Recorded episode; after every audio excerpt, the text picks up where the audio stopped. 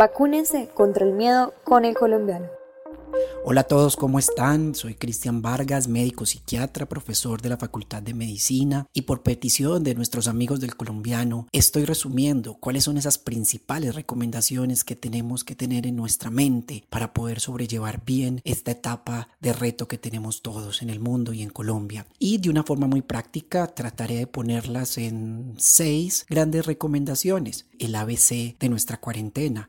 Empezamos con la A, Necesitamos aceptar nuestras emociones y dejarlas estar, sabiendo que es normal tener hay veces ansiedad, normal tener momentos de rabia porque no estamos compartiendo los espacios de antes, momentos de frustración y poder reconocer esas emociones para saber qué hacer con ellas. En la B, utilizar buenas fuentes de información. Existe mucha información en diferentes campos, en WhatsApp, por redes, en Internet, pero si efectivamente no utilizamos buenas fuentes, vamos a aumentar la catástrofe y vamos a pensar de que esta situación es más grave de lo que normalmente estamos viviendo. Y esto va a generar que nuestro sistema de alarma se dispare y estemos en una angustia o en una ansiedad anticipatoria todo el tiempo. La tercera es la C, controlemos la ansiedad. Y uno puede apagar el sistema de alarma de diferentes maneras, haciendo técnicas de respiración diafragmática, de meditación, de yoga, o incluso darse cuenta cuando el cerebro está echando una catástrofe y está pensando en el peor desenlace de toda la situación. Esto llevaría a que generemos pensamientos mucho más positivos y en los cuales sintamos que sí vamos a ser capaces de sobrellevar cada uno de los retos que nos ponga todo el proceso de cuarentena, el aislamiento y la pandemia.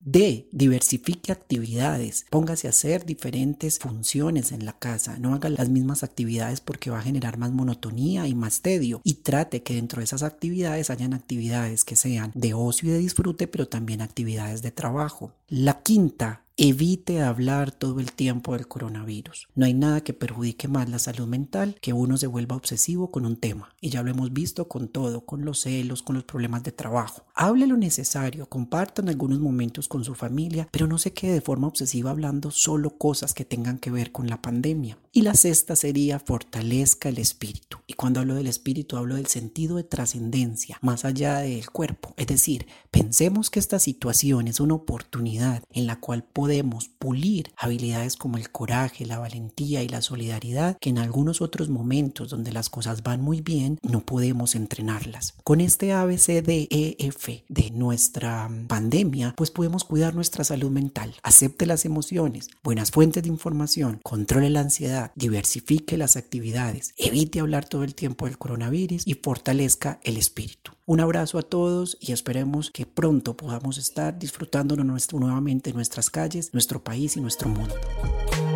Toda la información sobre el coronavirus y sus cuidados en el colombiano.